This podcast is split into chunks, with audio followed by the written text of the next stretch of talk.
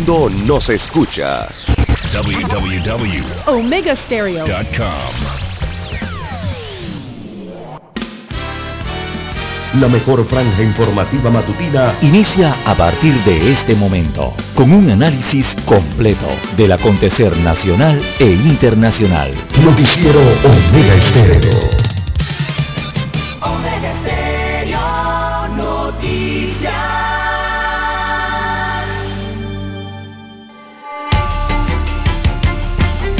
Continuación, los titulares, con los hechos que son noticias hoy.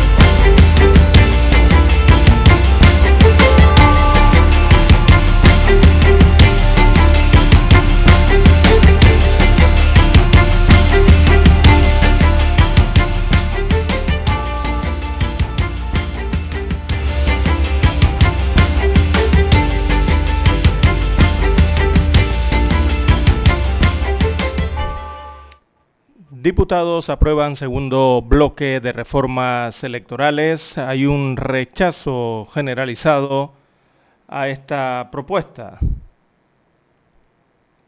Estas modificaciones del paquete de reformas electorales fueron aprobadas el día de ayer en medio del rechazo de todos.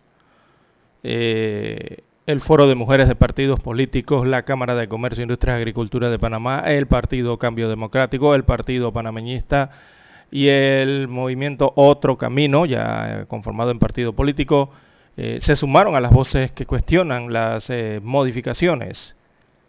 Así que la Asamblea buscará un diálogo con los magistrados del Tribunal Electoral pero aún así siguen aprobando eh, y modificando los artículos eh, de la ley electoral en que, a través de este proyecto de ley. Eh, entre otros artículos que fueron aprobados ayer, hay uno que redefine la propaganda electoral, lo que interferiría en el contenido de los medios de comunicación social, así como otros que tienen que ver con la ley penal electoral. Bien, amigos oyentes, en más títulos eh, para la mañana de hoy también tenemos que em, Comisión de Presupuesto avaló 400 millones de dólares más al presupuesto general del Estado para el, este año vigente. Son 400 millones de dólares más eh, para gastar este año. El toque de queda será de una de la madrugada a cuatro de la mañana, según las nuevas reglamentaciones eh, y protocolos del COVID-19 en el país, según fue anunciado el día de ayer. También, eh, ¿qué efectos tienen los fallos de la Corte Suprema de Justicia si no son publicados?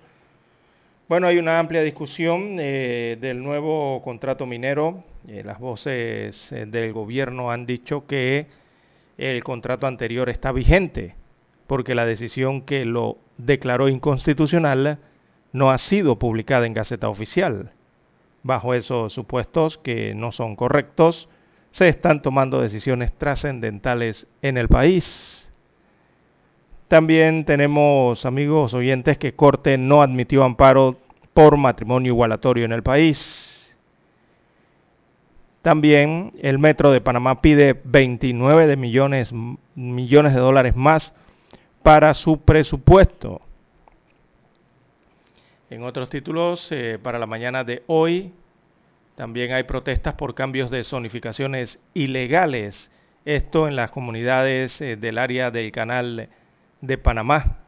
Protestaron entonces eh, por lo que consideran ilegal en las áreas revertidas. También para hoy, amigos oyentes, en más informaciones que estaremos analizando el día de hoy, tenemos que fuerte sismo es de 7.1 grados acude a México, esto a nivel eh, internacional. También tenemos que Panamá reporta cuatro nuevas defunciones por COVID-19 y un RT de 0.86. Ayer se reportaron 429 casos positivos nuevos. La positividad eh, se enmarca en 4.9 por debajo del 5%. 5 millones 15 mil 92 dosis de vacunas aplicadas, tanto en primeras como en segundas dosis en el país. También taxistas anuncian paro nacional y cierre de vías el día de mañana. No están de acuerdo eh, con la entrega de certificados de operación y también eh, solicitan que regrese el par INON. El diputado Gabriel Silva presenta proyecto de criptomonedas en la Asamblea Nacional de Diputados. Es una acción que viene a eh, disruptiva en este momento. También, amigos oyentes, para hoy a nivel internacional, en más informaciones, eh, tenemos que talibanes muestran los restos de la última base de la CIA en Afganistán, lo han destruido todo, según las imágenes y las gráficas. El ejército norteamericano procuró dejar el mejor material posible a los talibanes ahora que ellos tienen el control del país. También en México eh, la Corte declara inconstitucional la penalización del aborto en este país allá azteca. También, eh, amigos oyentes, tendremos más detalles eh, del reporte de al menos un fallecido por el terremoto de magnitud 7 en la escala de Richter ocurrido en México hace algunos minutos. También para hoy, amigos oyentes, tenemos que incendio en prisión de Indonesia deja al menos 41 reclusos fallecidos. A nivel deportivo, bueno, hoy sale la selección de Panamá al engramado a disputarle el liderato a México en la tabla de la CONCACAF. Amigos oyentes, estas y otras informaciones durante las dos horas del noticiero Omega Estéreo. Estos fueron nuestros titulares de hoy. En breve regresamos. 7.30 AM Infoanálisis, con entrevistas y análisis con los personajes que son noticia. La mejor franja informativa matutina está en los 107.3 FM de Omega Estéreo, cadena nacional. Omega Stereo tiene una nueva app. Descárgala en Play Store y App Store totalmente gratis. Escucha Omega Stereo las 24 horas donde estés con nuestra nueva app.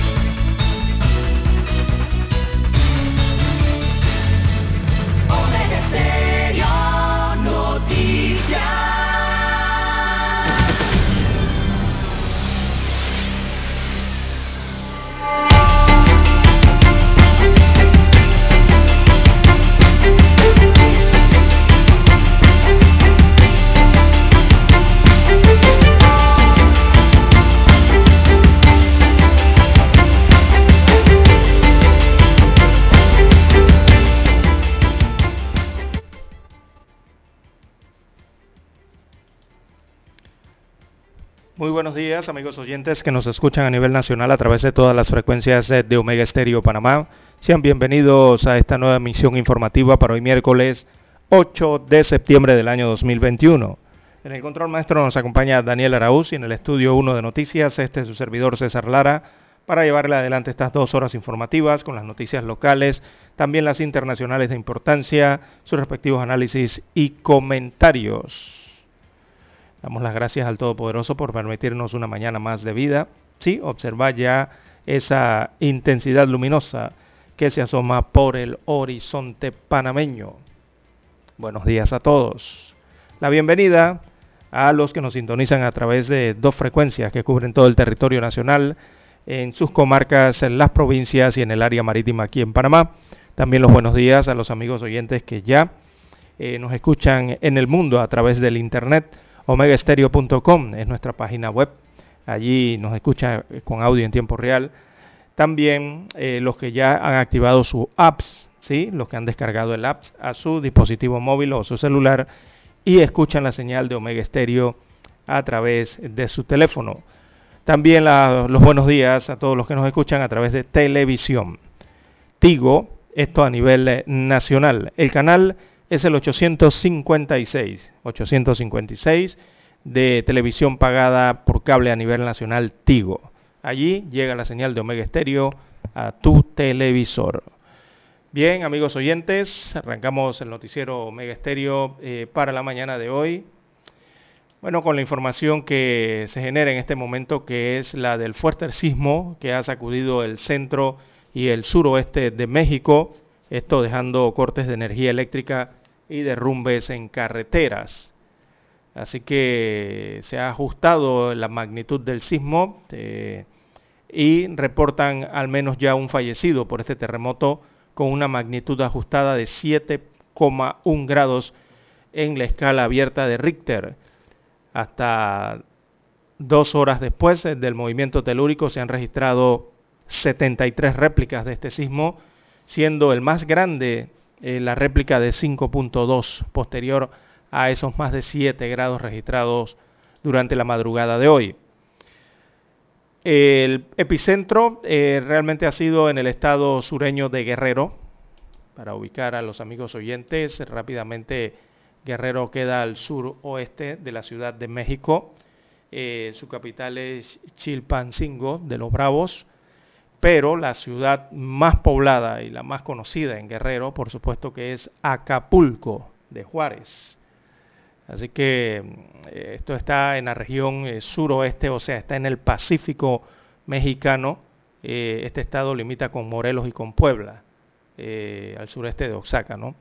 Así que allí está ubicado el epicentro básicamente en la costa eh, suroccidental pacífico de eh, México, donde se ha registrado este sismo de magnitud 7,1 grados que sacudió eh, este municipio, este estado más bien, la madrugada de hoy.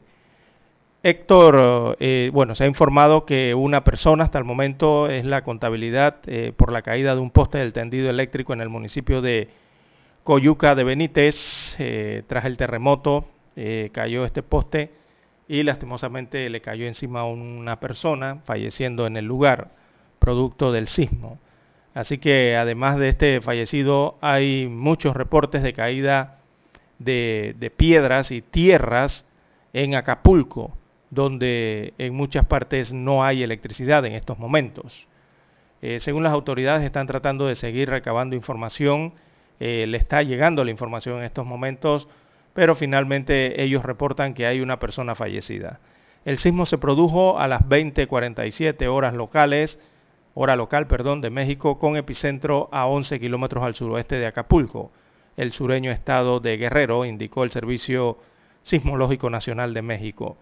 Hasta ahora, eh, a esta hora, eh, se han registrado 73 mm, réplicas del sismo de 7.1 grados ocurrido en Guerrero, siendo la réplica más grande la de 5.2, según detalla el historial sismológico de las últimas horas.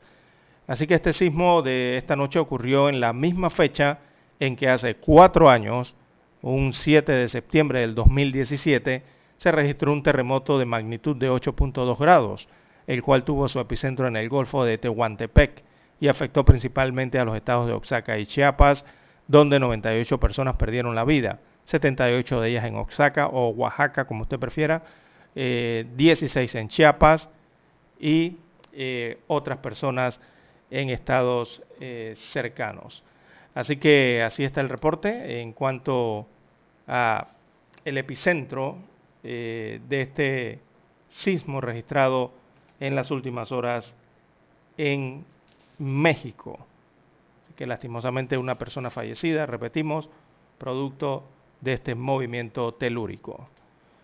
Bien, las 6, perdón, 5.47, 5.47 minutos eh, de la mañana en todo el territorio nacional. Hacemos la pausa y traemos más información. Omega Stereo tiene una nueva app.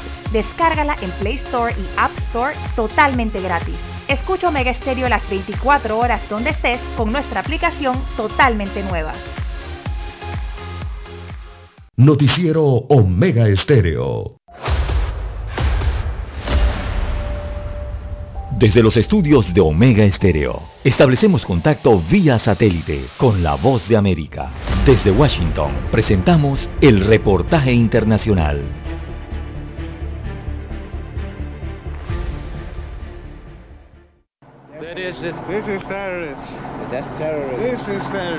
En 2001, Estados Unidos y el mundo se embarcaron en una nueva era.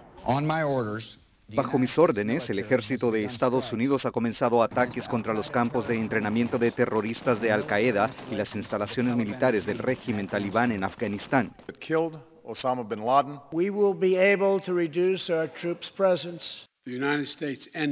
Estados Unidos terminó con 20 años de guerra en Afganistán la guerra más larga en la historia de Estados Unidos. Dos décadas después, Estados Unidos reconfigura su estrategia antiterrorista y en el terreno deja una cuenta pendiente con una filial del Estado Islámico. Y a ISIS-K, no hemos terminado con ustedes todavía. Mientras Estados Unidos rinde homenaje a las víctimas del ataque a las Torres Gemelas, voces como la del ex asesor de seguridad nacional del expresidente Donald Trump, John Bolton, advierten que las amenazas persisten. Creo que varios países se beneficiarán de nuestra retirada.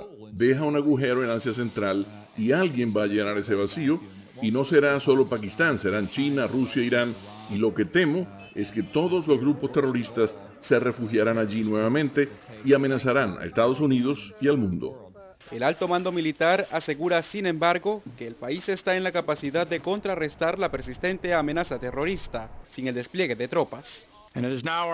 Y ahora nuestra misión es asegurar que continuaremos nuestros esfuerzos de inteligencia para proteger al pueblo estadounidense durante los próximos 20 años.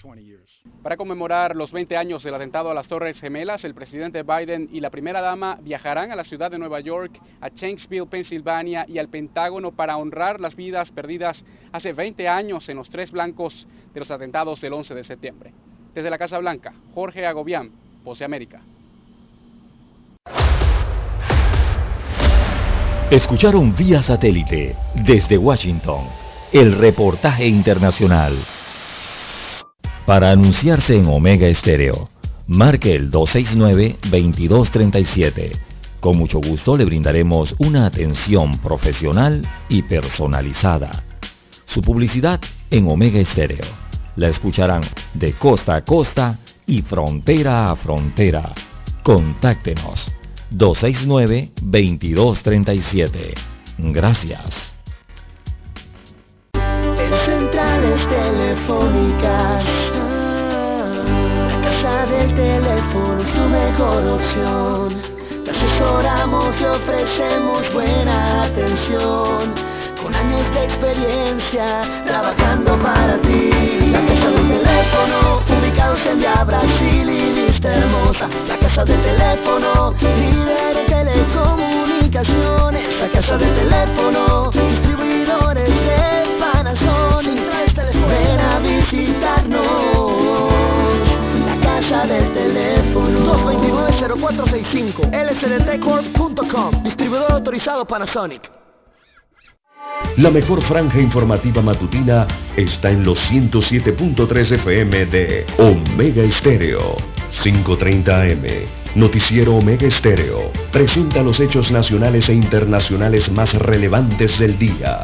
7.30 AM. Infoanálisis. Con entrevistas y análisis con los personajes que son noticia. de 8 y 30 a 9 y 30 de la mañana, sin rodeos, con Álvaro Alvarado, de lunes a viernes, por Omega Estéreo.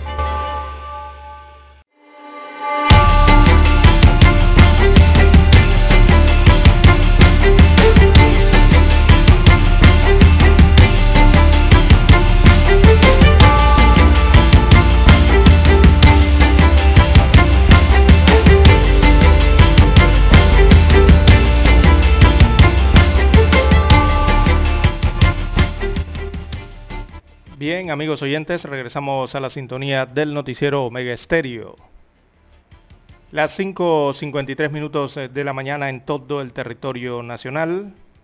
También tenemos para hoy, bueno, esta noche es una noche de fútbol en Panamá, partido importante. Eh, Panamá va por el primer lugar de la octagonal y está lista ya entonces para recibir a México en el estadio Roma el Fernández. Es la meta. Eh, el equipo saldrá este miércoles al engramado del Estadio Capitalino a medirse contra México con la convicción de cerrar invicto y líder de la primera parte de la octagonal de la CONCACAF. O sea, estos tres encuentros iniciales rumbo hacia el Mundial de Qatar 2022. Así que los panameños y mexicanos llegan a este choque invictos. Los aztecas llegan como líder y los panameños como sublíder de la tabla de la CONCACAF. Esto con triunfos en sus partidos anteriores, teniendo solo como diferencia que la Roja goleó a su rival con un juego fluido y vistoso, mientras que México eh, pasó páramos ante un contrario limitado, ¿no? Y que les llevó eh, peligro hasta el final del partido. Así que Panamá está imprimiendo un estilo de juego de toques eh, más dinámico en la rotación y también bastante ofensivo. México llega sin convencer, pero llega como líder de la tabla con seis unidades tras eh, ganarle como local en el último minuto prácticamente, eh, pidiendo el tiempo. le ganó 2-1 a Jamaica, recordemos en el Azteca, y de visita a Costa Rica hace tres días eh, anotó un gol de penal. Con ese gol de penal logró la victoria ante Costa Rica, que fue un duro rival también, a pesar de todo. Bueno, con cuatro puntos eh, de los seis puestos en juego en esta eliminatoria, eh, el onceno panameño, dirigido por el danés Thomas Christiansen, sabe que aquí tiene la posibilidad entonces de sumar tres puntos y llegar a la segunda fecha de la eliminatoria de octubre próximo como líderes sobre selecciones que realmente acostumbran a estar arriba y que acostumbran a mirar hacia abajo a sus rivales del área. Ah, en otras eh, clasificaciones o en otros procesos clasificatorios, eh, a la altura de tres partidos, dos o tres partidos, siempre hablamos de las mismas selecciones. Hablamos de Estados Unidos, hablamos de México, hablamos de Costa Rica, ahí en la parte de arriba de la tabla, mirando hacia abajo, entonces al resto de las selecciones centroamericanas o caribeñas e incluso a Canadá. En esta ocasión no es así, en esta ocasión está Panamá allí. Así que cabe destacar que México, em, veamos las estadísticas, México no ha derrotado a Panamá en el Roma el Fernández, Gutiérrez, eh, en los últimos tres enfrentamientos que ha tenido en eliminatorias mundiales hacia eh, estos mundiales de la FIFA. Eh, no ha logrado derrotar a México a Panamá, han sido empates. así que el antecedente más reciente de un duelo entre estas dos selecciones aquí en Panamá fue en marzo del 2017. Allí lograron empatar a cero goles en el camino hacia el Mundial de Rusia 2018 el último encuentro, ¿no? Aunque en la historia eh, completa de juegos sí México tiene más victorias que Panamá.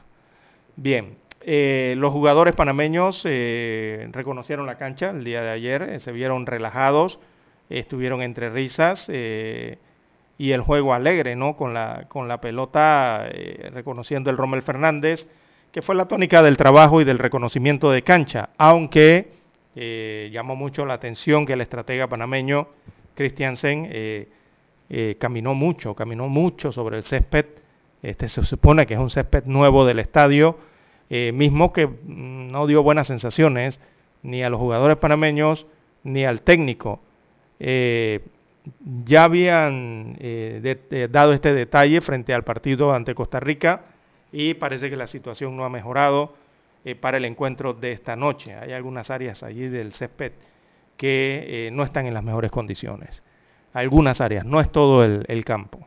Bueno, México llega a esta disputa futbolista sin su técnico. Recordemos que el argentino Gerardo Martino, o el Tata Martino como se le conoce, eh, se ausenta por asuntos de salud. Recientemente eh, fue parte de una operación, así que está en recuperación. Eh, el llamado gigante de la CONCACAF, como lo llaman a México, antes del silbato inicial del partido y si llegará entonces eh, sin varias de sus figuras eh, de renombre. Tiene, a pesar de esto, tiene la ficha de favoritos, tanto en las em, apuestas como en las probabilidades.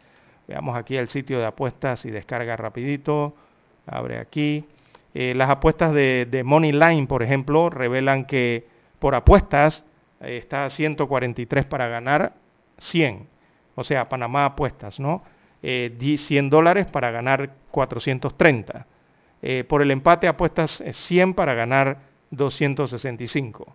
Así que las probabilidades, veamos acá abajo, de ganar este encuentro eh, las tasan para México en 56%, eh, un empate entre las dos selecciones lo marcan en 26% y una victoria de Panamá le dan el 18% a Panamá para la victoria. Claro, esto está basado en los resultados y en la tabla actual de la CONCACAF, ¿verdad? En que México ha logrado sus resultados, pero hay que ver cómo los ha logrado también.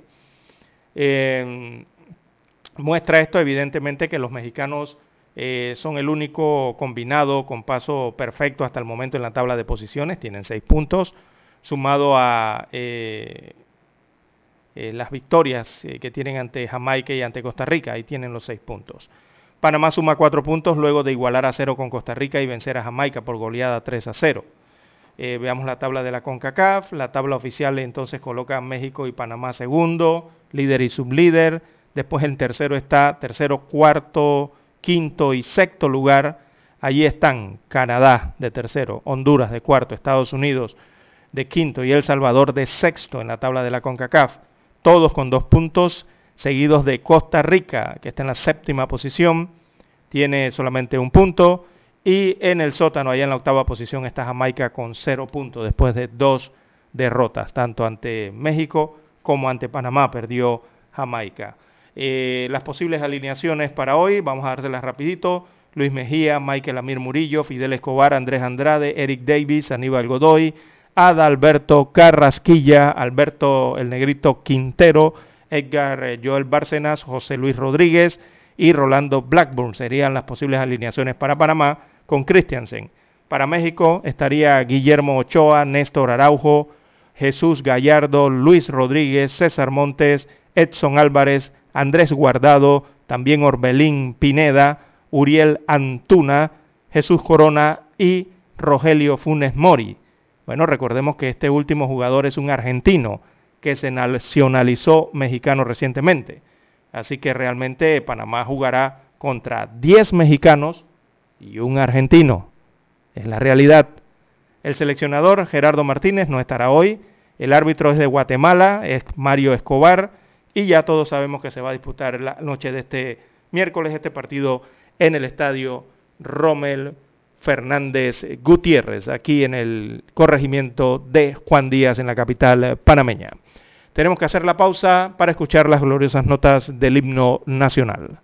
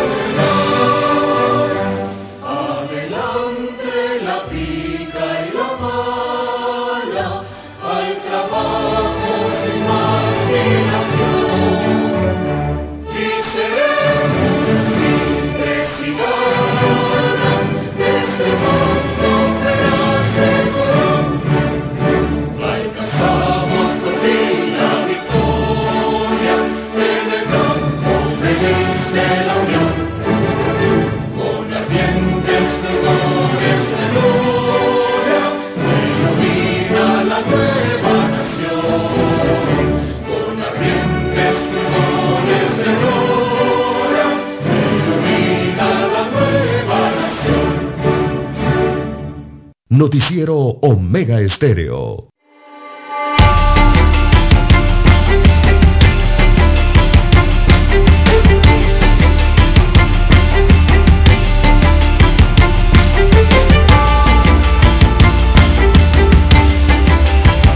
Bien, amigos oyentes, las 6.4, 6.4 minutos de la mañana en todo el territorio nacional. El tema de las reformas electorales es un tema que está concitando la atención a nivel eh, nacional. Eh, casi al unísono.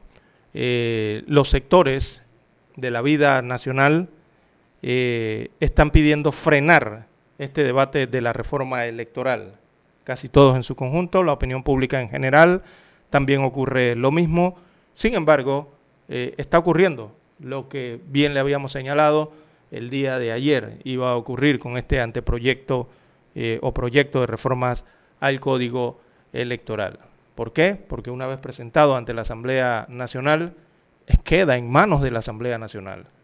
Y eh, los magistrados, como señalábamos, no pueden oponerse a nada de lo que decida ese órgano. Ellos tienen toda la facultad de legislar, para eso fueron creados y son, parte de la institucionalidad, eh, hasta tanto se apruebe y pase eso al Ejecutivo.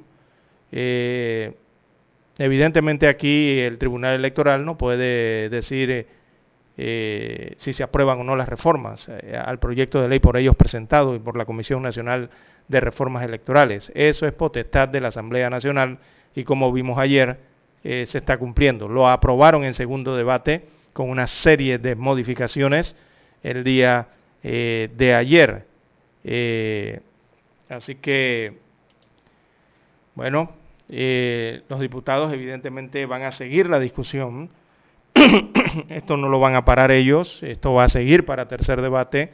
Ese tercer debate lo más probable es que lo van a dar hoy y hoy mismo lo irán a aprobar en ese tercer y último debate, con o sin el Tribunal Electoral. Así que eso de estar llamando al Tribunal Electoral, eh, creando una comisión y, cuando enviarán hoy un emisor del, de la Asamblea Nacional, para eh, invitar nuevamente al Tribunal Electoral esté en la discusión, ya eso son puras palabras.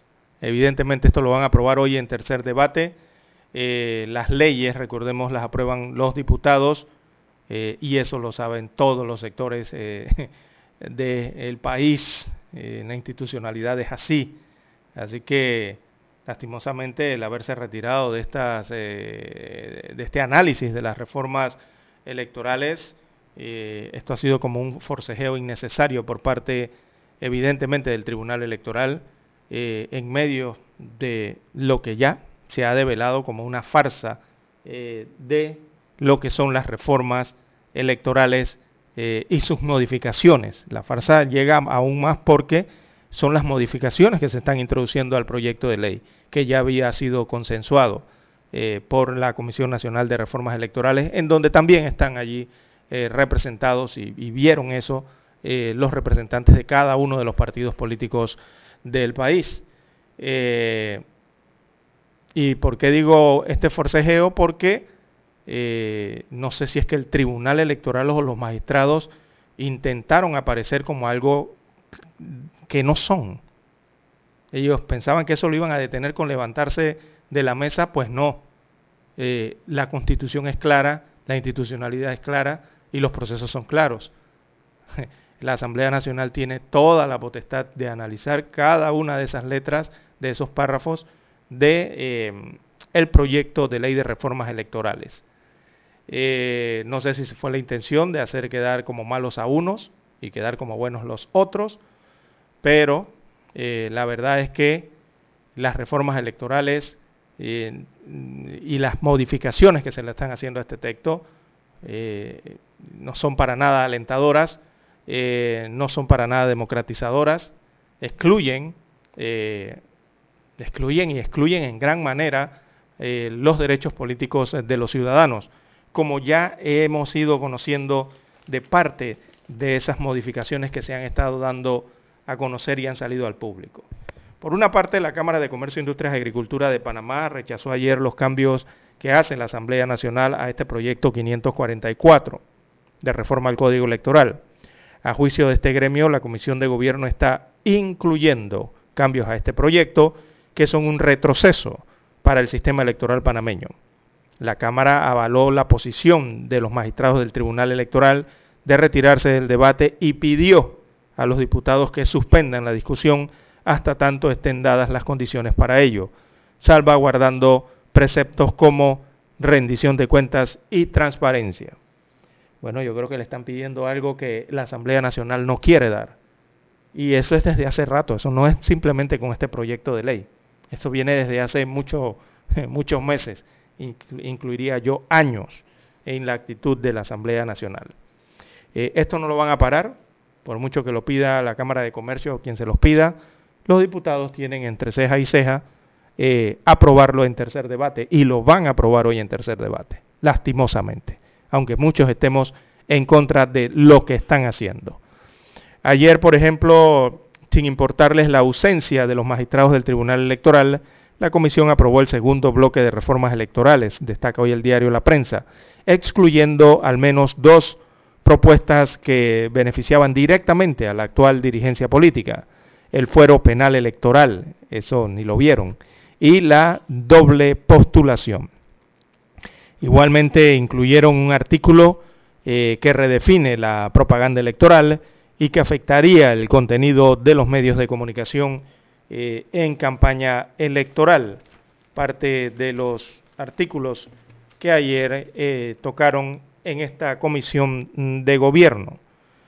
Eh, recordamos que de los 14 artículos, de lo que se discutió ayer en segundo debate, del segundo bloque, allí hicieron 17 modificaciones a ese segundo bloque de articulados, y mantuvieron 43 artículos originales del proyecto, eh, que incluyó entonces eh, durante esta discusión a líderes políticos y a un representante del propio legislativo, por lo menos en la Comisión de Reformas Electorales. Este bloque abordaba, por ejemplo, mm, temas sustantivos que fueron eh, propuestas de discordia durante la discusión del documento. Se trata de la eliminación del fuero penal electoral el tema de la propaganda electoral también y de la doble postulación. Pues se quedó la doble postulación, según lo aprobado ayer, y el tema del foro electoral eh, eh, permanece igual. Después de varios choques de opiniones entre diputados oficiales y de oposición, ayer la comisión aprobó con mayoría del Partido Revolucionario Democrático, del Molirena y de Cambio Democrático, esa mayoría aprobó mantener el blindaje que le proporciona el fuero penal electoral, que era lo que la propuesta de reforma pretendía eliminar para las próximas elecciones generales. Pues los diputados dijeron que no, por supuesto, ellos nos van a tejer soga para su propio cuello, y no la aprobaron. sigue el fuero penal electoral, entonces es vigente. Se desestimó esta propuesta que eliminaba este, este fuero y para garantizar entonces mayor transparencia y rendición de cuentas. Por eso se buscaba eliminar el fuero electoral. Eh, y con el fin entonces de evitar obstáculos en la investigación y desarrollo de procesos penales. Por eso se había propuesto la eliminación de ese fuero. Eh, recordemos muchos procesos penales, policivos y administrativos, ¿no? En los que eh, podrían figurar como parte personas eh, que se postulen como candidatos para las elecciones internas, o sean las elecciones primarias, o sean las elecciones generales. Cuando hay fuero electoral penal, este fuero los cubre. Era lo que se quería eliminar del código electoral, pero los diputados en la Asamblea Nacional no lo permitieron o no lo consideraron así. Bien, hay que hacer la pausa para una pequeña eh, un pequeño anuncio comercial y regresamos, veamos aquí, con los artículos que a usted le interesa saber y fueron modificados. Somos Omega Estéreo. 40 años siendo la cadena nacional en FM Estéreo, pionera en Panamá. Desde los estudios de Omega Estéreo, establecemos contacto vía satélite con la voz de América. Desde Washington, presentamos el reportaje internacional.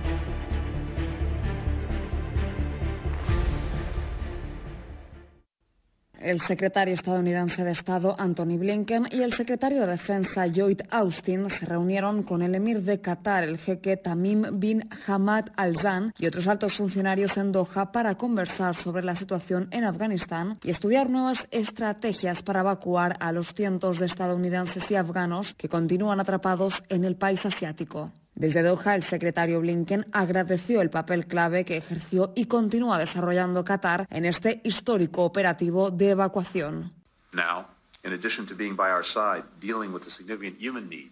Además de estar de nuestro lado lidiando con las importantes necesidades humanas que surgen al poner fin a una guerra, también continúan trabajando para mantener abierto un camino desde Afganistán hacia el resto del mundo y, en particular, apreciamos la diplomacia que Qatar y Turquía están llevando a cabo para ayudar a que el aeropuerto de Kabul vuelva a funcionar. Actualmente Estados Unidos entró en una nueva fase de evacuación y el secretario Blinken reconoció que sin personal estadounidense en tierra se ven obligados a cooperar con los talibanes. Este es un desafío, pero estamos decididos a trabajar. Estamos llevando a cabo una gran diplomacia al respecto y también nos hemos estado comunicando con los talibanes sobre este tema. Incluso en las últimas horas han dicho que dejarán salir libremente a las personas con documentos de viaje. Blinken remarcó en varias ocasiones que la administración Biden trabaja a contrarreloj con sus socios cataríes y otros aliados regionales para evacuar a los ciudadanos estadounidenses y afganos vulnerables de Afganistán. Esta promesa llega al mismo tiempo que los talibanes afirmaron haber tomado el control total del país luego de conquistar la provincia de Panjshir, el último bastión afgano que se resistía al dominio talibán. Judith Martín Rodríguez, Voz de América. Escucharon vía satélite desde Washington el reportaje internacional. La mejor franja informativa matutina está en los 107.3 FM de Omega Estéreo. 5.30 AM. Noticiero Omega Estéreo. Presenta los hechos nacionales e internacionales más relevantes del día. 7.30 AM. Infoanálisis. Con entrevistas y análisis con los personajes que son noticia. De 8 y 30 a 9 y 30 de la mañana. Sin rodeos. Con Álvaro Alvarado. De lunes a viernes por Omega Estéreo.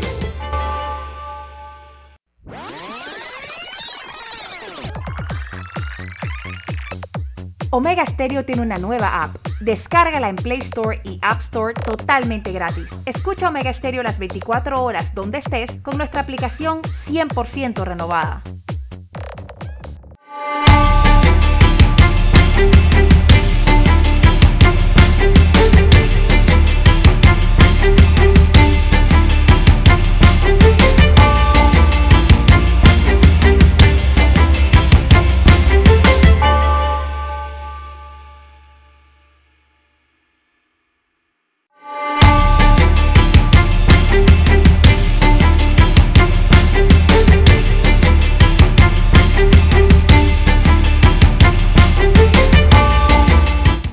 Amigos oyentes, regresamos a la mesa de trabajo de Omega Estéreo, las 6:18 minutos de la mañana. Bueno, tras eliminarse entonces los artículos eh, que señalaban precisamente la eliminación de la coraza del fuero penal electoral, eh, se mantendrá entonces vigente la norma electoral actual.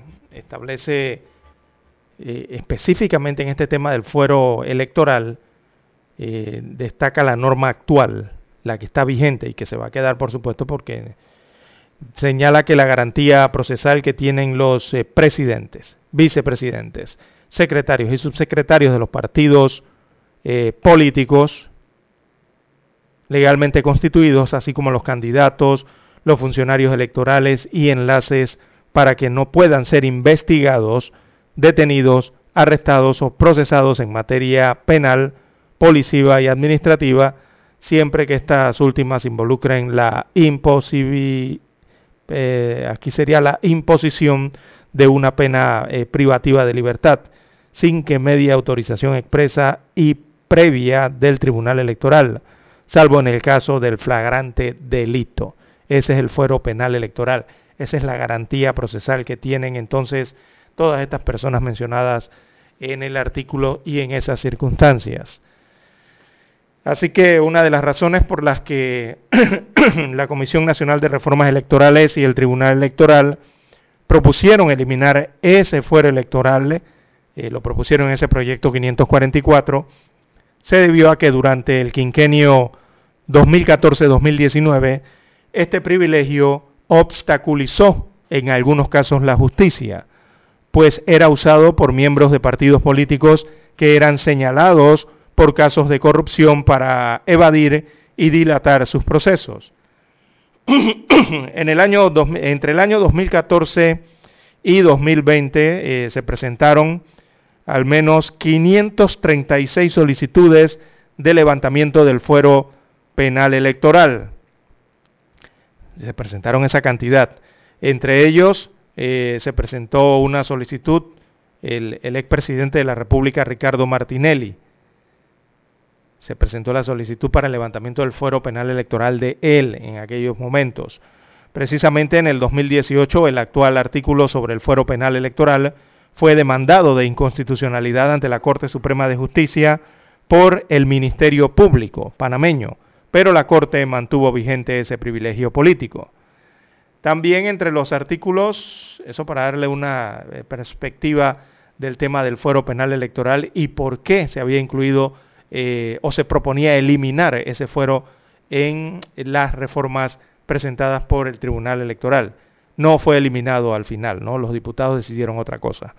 También se estarían limitando la eh, libertad de expresión, es una gran pregunta que se hacen entonces al modificar algunos artículos. Durante este debate uno de los cuestionamientos más fuertes fue entonces el motivado por la inclusión de la expresión de manera gratuita. Abro comillas, de manera gratuita, cierro comillas.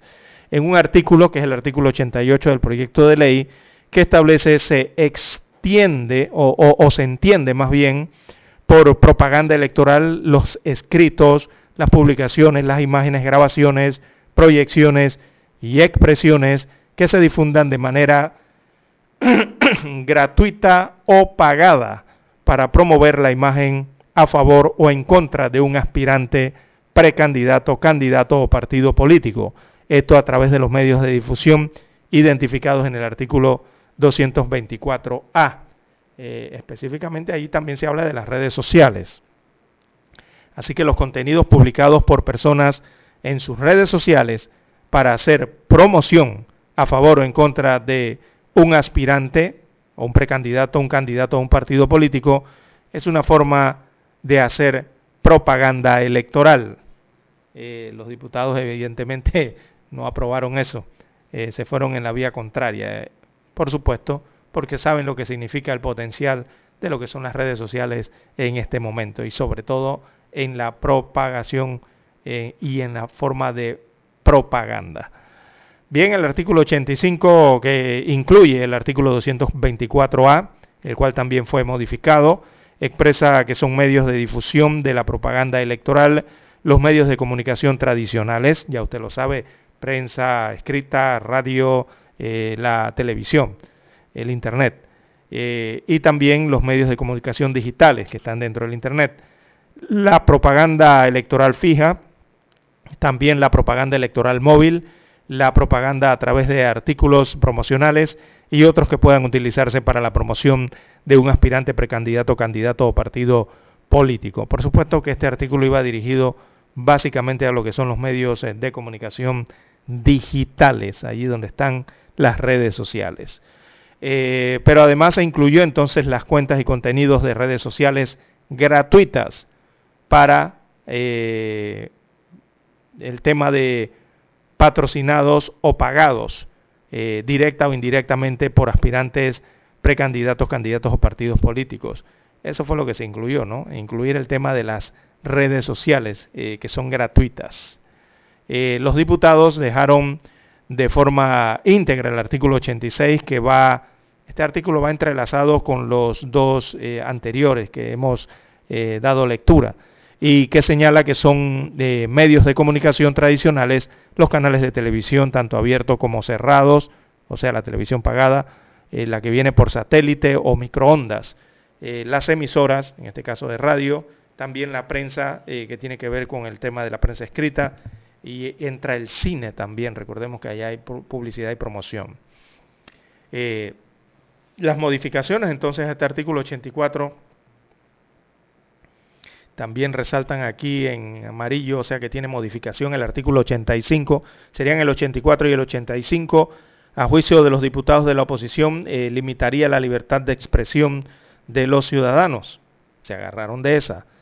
Además, eh, son confusos, según los diputados, pues no se explica qué pasará si en periodo electoral se le hace una entrevista a un candidato, si eso entra o no como propaganda o contenido, eh, refiriéndose específicamente a las redes sociales. Eh, sin embargo, los cambios al artículo 84 y 85 fueron definidos por el periodista Cristiano Adames, presidente de la Asamblea Nacional, y su colega Vinicio Robinson, que es diputado por el circuito 1-1 de Bocas del Toro. Ellos señalaron que por lo sucedido en el torneo pasado se requiere de dicha reforma. Esto a criterio de estos dos diputados. Por ejemplo, el bocatoreño Robinson dijo, eh, por ejemplo, que el movimiento independiente por Panamá en los comicios del 2019 le puso una valla hablando mal de él y pasó un mes para que fuera o fuese eliminada, según Robinson. Mientras que, eh, esto a criterio del propio diputado, mientras que el diputado Adames del circuito 87 aquí en Panamá, Bellavista, eh, explicó que incorporar la frase de manera gratuita da una garantía adicional, según el diputado, para que nadie utilice formas gratuitas de hacer propaganda electoral de manera irresponsable para destruir imágenes de acuerdo al político. Eh, a su juicio, al juicio del diputado Adames, esto no puede calificarse como un retroceso, según señala el diputado. También la doble postulación fue tocada el día de ayer. Los, eh, eh, evidentemente aquí los diputados en este artículo tampoco quisieron perder el control, el control, el control que tienen de postularse a más de un cargo de elección popular. Esto ha sido ampliamente criticado por años en el país, de que un diputado se postula como precisamente eso, diputado, pero también corre para representante de corregimiento o para alcalde. Entonces, cuando viene la elección, resulta que hay algunos, eh, yo no sé si ya han logrado un, candidato obtener tres puestos en la elección. Eh, he visto hasta dos diputados y representantes al mismo tiempo, pero después tiene que renunciar a una de las dos, tienes que escoger si quiere ser diputado si quiere ser representante. Entonces ahí es donde viene la problemática. Eh, por ello eliminaron entonces en la asamblea ayer el artículo 123 del proyecto 544. Esa propuesta eh, tenía la intención de prohibir entonces ese beneficio. El código electoral actual permite la doble postulación, recordemos el código que está vigente, eh, permite la doble postulación de los candidatos, pero de salir electo en varios cargos debe elegir uno. En el otro quedaría su suplente. Vaya elección. eh, el artículo 122 que promovía el voto informado se mantuvo en las reformas ayer. En un principio, sin embargo, los diputados oficialistas y de cambio democrático lo habían eliminado, pero en lo aprobado al final del día, en la propuesta, eh, se mantuvo y señala que al momento de la presentación de cada postulación a lo interno de los partidos políticos y con la solicitud de reconocimiento como precandidato por libre postulación, deben presentar al Tribunal Electoral su hoja de vida y una declaración de bienes. Esto ya se hizo en los comicios generales del de 2019. Así que lo aprobado ayer, bueno, se suma al primer bloque que ya fue aprobado la semana pasada, que fue avalado eh, por la Asamblea Nacional, los artículos que iban del 1 al 75 en ese primer bloque de reformas, que eliminó también la participación eh, de la paridad de género y también eliminó el, tema del tope del financiamiento público, entre otras cosas. Así que parte de lo que fue aprobado ayer en la Asamblea Nacional de diputados. Estos son los tres principales eh, artículos que creo que son más sensibles, ¿no? De lo que se aprobó ayer en segundo debate de las reformas del Código Electoral. Hoy, el día de hoy, los diputados harán eh, lo propio, los van a aprobar en tercer debate legislativo. Los magistrados seguirán fuera del debate, según confirmaron la tarde de ayer. Así que, bueno, los diputados están haciendo lo que desean con el texto del proyecto de reformas al Código Electoral. Están en su feudo, están allí en la Asamblea Nacional y la Constitución y las leyes le permiten a los diputados legislar. A muchos no les gustará escuchar eso, pero la realidad es así. Bien, las 6.29 minutos de la mañana, la pausa y venimos con los periódicos. Infoanálisis.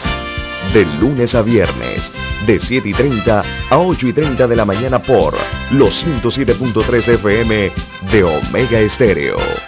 Con Guillermo Antonio Adames, Rubén Darío Murgas y Milton Enríquez. Infoanálisis. El programa para gente inteligente como usted.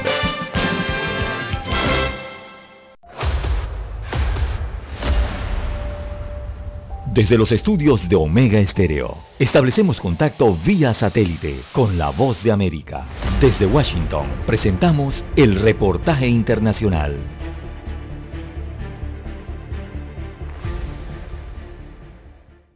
Organizaciones de la sociedad civil, miembros de la comunidad jurídica y dirigentes de los partidos políticos de oposición expresaron su rechazo a la resolución de la Sala de lo Constitucional de la Corte Suprema de Justicia de El Salvador que habilita el mecanismo para que el presidente Nayib Bukele pueda aspirar a la reelección consecutiva. La Constitución de El Salvador establece que para que un presidente busque la reelección debe esperar cinco años después de haber concluido su periodo constitucional y según el representante de la comunidad jurídica de El Salvador, Jaime Ramírez, para cambiar la alternancia en el poder debe haber una discusión participativa. Yo estoy de acuerdo que podamos platicar en otro contexto el tema de la reelección, incluso la democracia participativa. La podemos discutir, por supuesto que sí, pero no en este contexto donde los que quieren imponerla son los que controlan absolutamente todo. Por su parte, el asesor jurídico de la presidencia de la República, Javier Argueta, defendió en una entrevista televisiva la resolución, asegurando que el periodo anterior al mandato mandato presidencial de Nayib Bukele es el que terminó en 2019. Fue presidente en el periodo inmediato anterior al presidente Bukele. No, entonces cumple el requisito, dice la sala. Y entonces, si cumple el requisito, no hay prohibición. En tanto, la encargada de negocios de Estados Unidos en El Salvador, Jean May, dijo que el Departamento de Estado también ha emitido una reacción de condena a la resolución que dieron los magistrados de la Sala de lo Constitucional, designada el primero de mayo por la Asamblea Legislativa, dominada por el oficialismo. Nerima del Reyes, Voz de América, El Salvador. Escucharon vía satélite desde Washington el reportaje internacional. Omega Estéreo, 24 horas en FM Estéreo.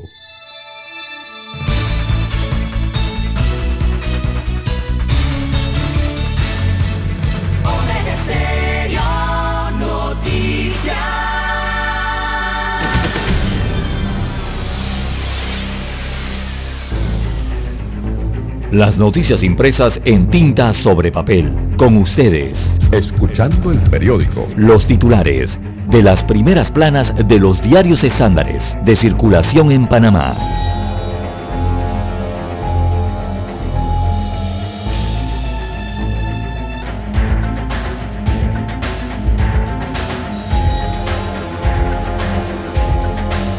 Bien, amigos oyentes, la decana de la prensa nacional, la estrella de Panamá, titula para este miércoles 8 de septiembre del año 2021, diputados aprueban segundo bloque, rechazo a las reformas se generaliza, destaca eh, la estrella de Panamá en su principal titular con una serie de fotografías. Así que en medio del rechazo a las modificaciones del paquete de reformas electorales, los diputados de la Comisión de Gobierno de la Asamblea Nacional aprobaron en primer, de, en primer debate lo que es el segundo bloque de la propuesta. La semana pasada fue aprobado el primer bloque.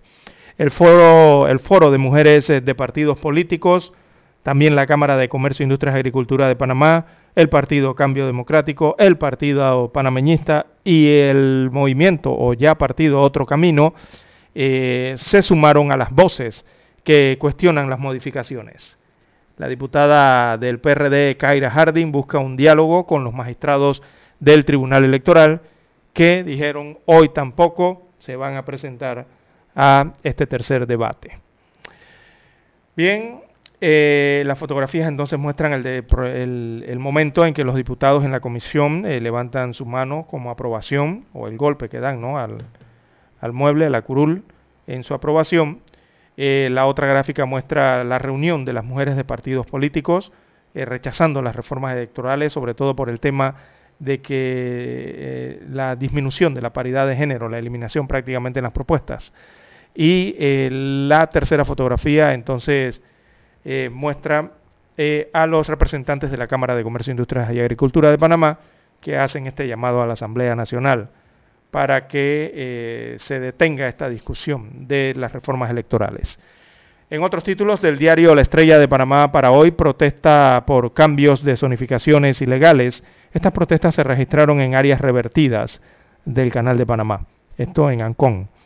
Así que la Asociación de Comunidades de Áreas del Canal protestaron en contra de los cambios de zonificación en las áreas revertidas, lo que consideran ilegales. También para hoy tenemos brazos adolescentes en problema, es un problema que se agudiza, dice la estrella de Panamá. Es el tema de la educación sexual. Así que el año pasado, en medio de las restricciones de movilidad por la pandemia, se registraron 696 embrazos de adolescentes más que la cifra del año 2019. Una problemática de verdad. También para hoy la Estrella de Panamá destaca en su página 2B las nuevas plenas de Señor Loop, contadas por, por Lilo Sánchez, el vocalista.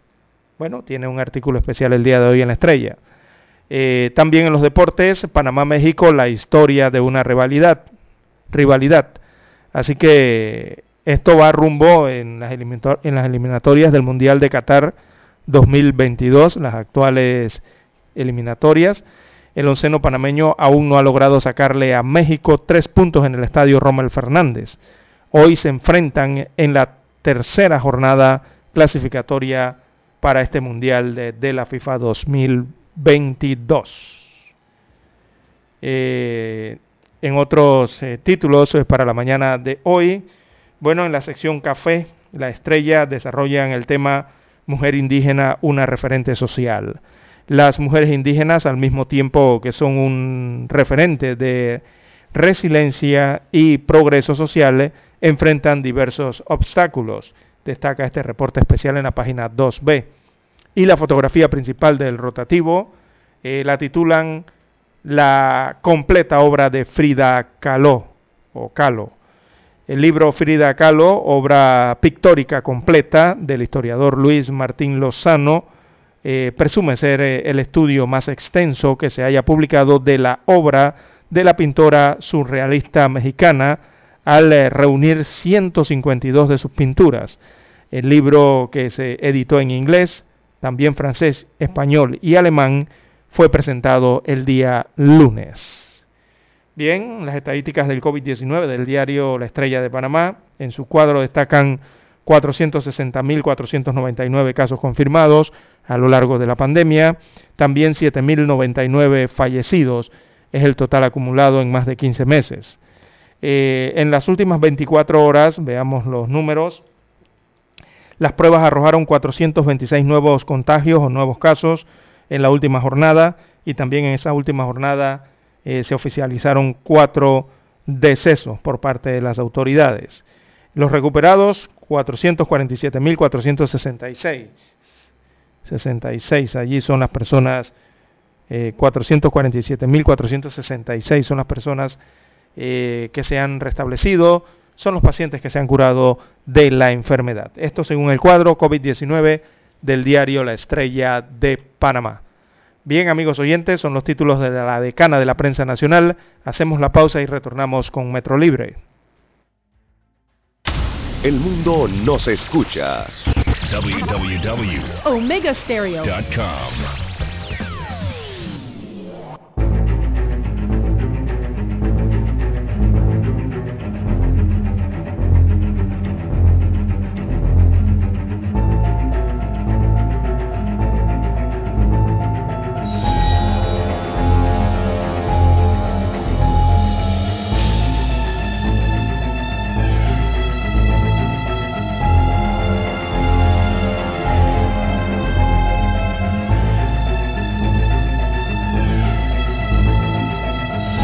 Bien, amigos oyentes, el diario Metro Libre titula para hoy, piden a magistrados volver a la Asamblea Nacional.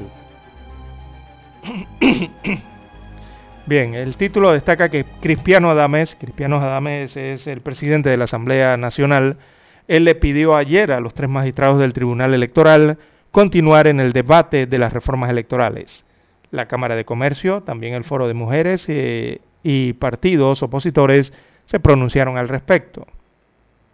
El Tribunal Electoral eh, no estará presente hoy tampoco en eh, el tercer debate legislativo. Tercer y último debate. Bien, eh, también destaca hoy el diario Metro Libre, la CAPAC llegó a 60 años. Aparece fotografía de Jorge Lara, el expresidente de la Cámara Panameña de la Construcción, CAPAC. Él aseguró que continuarán trabajando para seguir liderando el importante sector y contribuir así al desarrollo económico. Un reportaje al presidente de la Cámara de Comercio hoy. También el alcalde Fábrega reveló planes para un nuevo mercado. Eh, se trata del alcalde capitalino. Él confirmó que se adelantan planes para un nuevo mercado de mariscos. Increíble. Bien. Eh, la ciudad del saber, eh, base de conocimientos, destaca un reporte en la página 16 y 17 del rotativo con 120 hectáreas, la ciudad del saber es hoy una comunidad que crece, que investiga y que enseña, destaca el reportaje. También tenemos, eh, Correa recomienda vetar ley del cannabis. Así es, la diputada pidió ayer eh, al presidente Laurentino Cortizo que vete la recién aprobada ley que autoriza el uso medicinal del cannabis. Eh, esto lo solicita la diputada opositora y la también periodista Omaira Mayín Correa. Así que Correa cree que faltan mayores controles antes de permitir la venta de los productos y sobre todo mayores controles en cuanto al tema de la siembra y cultivo, también le agregaría yo, eh, de esta planta eh, en nuestro país, esta planta que produce al final de la sustancia que es marihuana. Eh, hay que tener mayores controles al respecto de eso. Una cosa es importar eh, productos con, cannabis y otra cosa es producir, sembrarlo, cultivarlo, eh, producirlo aquí. Esa es una cosa muy distinta. Bien, Panamá busca el liderato ante México. Panamá y México se enfrentarán hoy por el liderato del octagonal de la CONCACAF para el Mundial de Qatar 2022 será esta noche en el Rommel Fernández. Prácticamente un duelo de líderes, sí, porque está el líder de la tabla que es México y el sublíder que es Panamá. Eh, son los que están invictos hasta el momento El resto de los equipos sí ha sufrido pérdidas o empates. Bien. En más títulos del Metro Libre para hoy se reduce el toque de queda. Destaca el rotativo que a nivel nacional en los distritos que mantienen algún toque de queda, que este a partir de hoy será de una de la madrugada a 4 de la mañana, o sea, de 1 a.m. a 4 a.m. Eh, y el cierre entonces de los comercios se dará a partir de las 12 de la medianoche. Eh, la medida será de lunes a viernes, según se informó ayer eh, por parte de las autoridades eh, de salud, una medida que obedece al desarrollo o más bien al descenso de los casos nuevos de coronavirus, el análisis de cómo se va desarrollando la pandemia en estos momentos en Panamá. Bien amigos oyentes, estos son los títulos del Metro Libre, la pausa y escucharemos posteriormente lo que tiene en portada el diario La Prensa.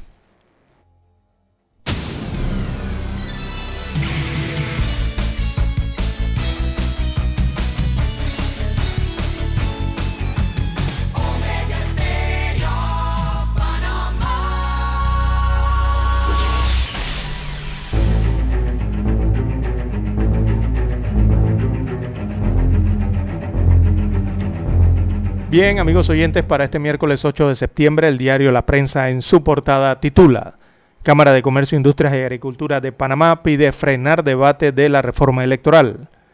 Eh, esta organización eh, rechazó ayer los cambios que hace la Asamblea Nacional al proyecto de ley 544, que reforma el Código Electoral panameño.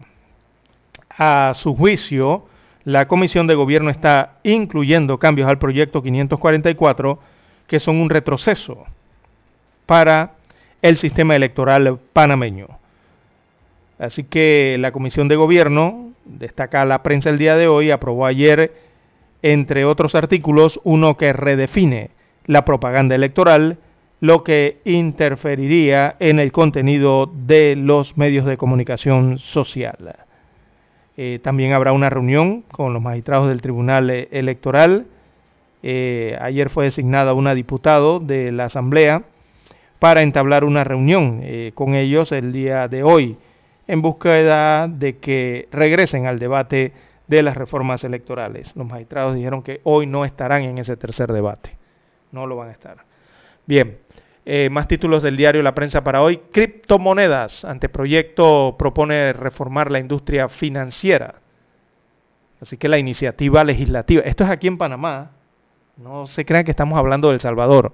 Esto es aquí en Panamá. La iniciativa legislativa plantea una regulación que permite la conexión de plataformas innovadoras con bancos y el uso de criptomonedas y cambios en la agenda digital según se presenta entonces un proyecto de ley que tiene que ver con estas esta, eh, esta, este, este, este, ambiente ¿no? de las criptomonedas. Bien, veamos aquí. Eh, en más títulos del diario La Prensa para hoy, ¿qué efecto tienen los fallos eh, de la Corte si no son publicados? Hay un análisis al respecto en la página 3A dentro de la discusión del nuevo contrato minero. Voceros del gobierno han dicho que el contrato anterior está vigente porque la decisión que lo declaró inconstitucional no ha sido publicada en Gaceta Oficial. Bajo esos supuestos que no son correctos, se están tomando decisiones trascendentales. Destaca el análisis del diario La Prensa al respecto de los fallos que tienen que ver con eh, esta minera en Panamá. Bien, la Comisión de Presupuesto avaló 400 millones de dólares más en una sesión calificada como opaca. La Comisión de Presupuesto de la Asamblea Nacional aprobó el pasado 31 de agosto un crédito adicional de 400 millones 773 mil 265 dólares al presupuesto general del Estado. Así que de ese total, eh, adivinen, se destinarán 36 millones de dólares más a la Asamblea Nacional. Señalan que para reforzar eh, otros gastos en la Asamblea Nacional, sumado ya al millonario presupuesto con que contaban para el año 2021, del cual hay que destacar que la mayoría se va en funcionamiento. La Asamblea tiene muy pocas inversiones. Bien, en otros títulos, Escuela República de Venezuela e Instituto Bolívar a licitación. Hay varias empresas que están interesadas en la, el, acto público de licitación para la reconstrucción, sobre todo de la Escuela eh, Venezuela. También en panorama, Corte no admitió amparo por matrimonio igualatorio. En economía, Metro pide 29 de millones de dólares más a su presupuesto. También eh, tenemos en el tema económico y financiero, inversión en construcción se recupera con lentitud. Eh, se hace una mirada entonces a los permisos aprobados, la inversión declarada en los primeros, eh, estos permisos de construcción aprobados entre enero y julio, los primeros meses del año 2021, refleja una recuperación respecto al ejercicio anterior, pero aún a un ritmo lento y con números muy inferiores al último año previo a la pandemia, destaca hoy el diario La Prensa. En los deportes, bueno, no podría ser otro el título, eh, Panamá sale a pelearle el primer lugar a México hoy en el estadio Romer Fernández en medio de las eliminatorias de la CONCACAF rumbo a Qatar 2022. El cuadro COVID-19 del diario La Estrella, perdón, del diario La Prensa eh, destaca para hoy 429 casos positivos nuevos, cuatro fallecidos del día. Eh, la positividad de las pruebas está tasada en 4.9%. Es la positividad eh, de las pruebas del día de ayer y bueno, en cuanto a las dosis aplicadas en medio de la vacunación, la cifra se eleva a 5.015.092 dosis aplicadas de vacunas a nivel. Esto a nivel de primeras y segundas dosis. Bien amigos oyentes, son los títulos del diario La Prensa. Con ella concluimos la lectura de los principales titulares de los diarios estándares de circulación nacional. Hasta aquí Escuchando el periódico. Las noticias de primera plana, impresas en tinta sobre papel. 7.30 AM. Infoanálisis, con entrevistas y análisis con los personajes que son noticia. La mejor franja informativa matutina está en los 107.3 FM de Omega Estéreo, cadena nacional. Para anunciarse en Omega Estéreo, marque el 269-2237. Con mucho gusto le brindaremos una atención profesional y personalizada. Su publicidad en Omega Estéreo. La escucharán de costa a costa y frontera a frontera. Contáctenos 269-2237. Gracias. Panamá inicia la cuenta regresiva para la celebración de los 200 años de nuestra independencia de España. La Estrella de Panamá, el diario más antiguo del país y el Ministerio de Cultura preparan la serie de especiales, publicando historia del Bicentenario. Busca el inserto coleccionable cada jueves a partir del 12 de agosto en la Estrella de Panamá. Celebremos unidos nuestro Bicentenario.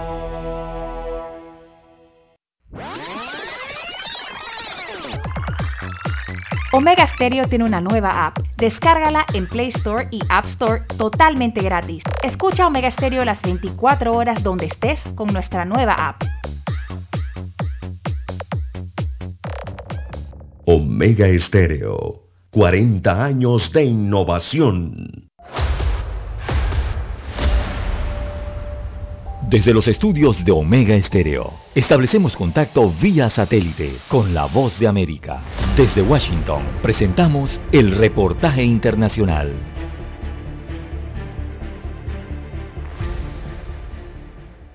Estados Unidos recordará esta semana 20 años de los ataques del 9 de septiembre y el presidente Joe Biden presidirá algunos de los actos centrales en distintos lugares del país. El informe con Héctor Contreras. El presidente de los Estados Unidos, Joe Biden, visitará los tres sitios conmemorativos del 11 de septiembre para recordar el vigésimo aniversario de los ataques del 9-11 y presentará sus respetos a las casi 3.000 personas muertas en ese día. La Casa Blanca informó que el mandatario estadounidense, acompañado de la primera dama Jill Biden, visitará la zona cero en la ciudad de Nueva York, el Pentágono en Arlington, Virginia y el monumento en las afueras de Shanksville, Pensilvania, donde el vuelo 93 de la aerolínea United fue derribado. Por su parte, la vicepresidenta Kamala Harris viajará a Shanksville, Pensilvania, acompañada de su esposo Doug M. Hope para ser parte de un evento separado antes de unirse al presidente en el Pentágono. El aniversario del sábado 11 de septiembre se vive a menos de dos semanas del final de la guerra estadounidense de casi dos décadas en Afganistán. El conflicto armado se inició algunos días después del ataque del 11 de septiembre para tomar represalias contra los conspiradores de Al-Qaeda y los talibanes que les proporcionaron un refugio. Según los analistas, el presidente Biden ha encontrado apoyo en el público para poner fin al conflicto, pero se ha enfrentado a fuertes críticas, inclusive de los aliados por la evacuación caótica de las tropas estadounidenses y los afganos aliados durante las últimas dos semanas de agosto. Por su parte, el presidente Biden ordenó la desclasificación de ciertos documentos relacionados con los ataques del 11 de septiembre en un gesto hacia las familias de las víctimas que durante mucho tiempo han buscado los registros con la esperanza de implicar a Arabia Saudita. Héctor Contreras, Voz de América, Washington. Escucharon vía satélite desde Washington el reportaje internacional. Omega Estéreo, 24 horas en FM Estéreo. Es momento de adentrarnos al mar de la información. Este es el resultado de nuestra navegación por las noticias internacionales más importantes en este momento.